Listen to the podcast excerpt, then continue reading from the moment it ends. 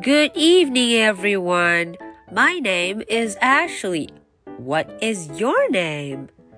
Today is Monday, October the 21st. Are you ready for tonight's story?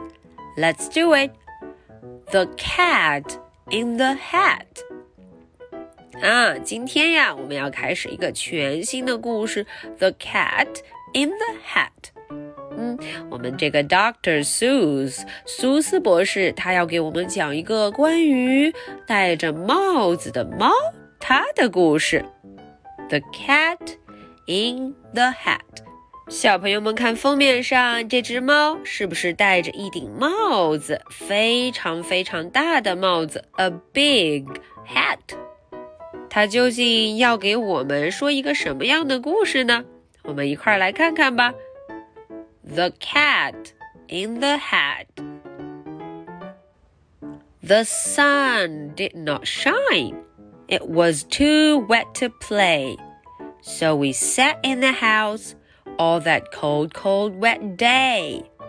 呜、哦，看看这个天气，今天下起了雨。It's a rainy day. 太阳公公没有出来呢。 嗯，地上湿哒哒的，我们没有办法出去玩。We can't play，所以我们只能怎么样？坐在房子里。We sat in the house。呜，今天天非常冷，到处都是湿哒哒的。So we sat in the house all that cold, cold, wet day. I sat there with Sally. We sat there, we two.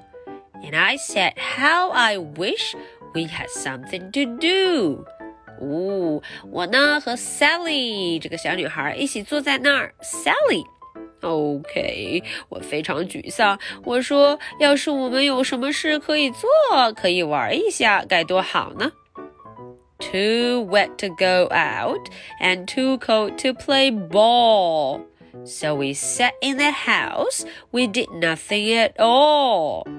唉，这种天气可不能出去玩球，play ball。嗯嗯，不能出去玩球，所以我们只能在房子里。We sat in the house。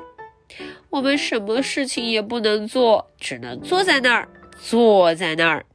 So all we could do was to sit, sit, sit, sit. And we did not like it, no one little bit. 啊，所有人都不喜欢，我们俩都不喜欢坐在那里。We do not like to sit. No, no, no. And then something went bump. How that bump made us jump. 啊！突然我听到非常响的一声 bump，呜，这个声音太响了，让我呀和 Sally 都怎么样 jump 跳了起来。We jump by the bump. Okay, so that's the end for the story. 今天的故事就讲到这儿了。Are you ready for my two questions? Question number one How was the weather? Was it a rainy day, a sunny day, a windy day, or a snowy day? How was the weather? Question number two What was coming by the bump?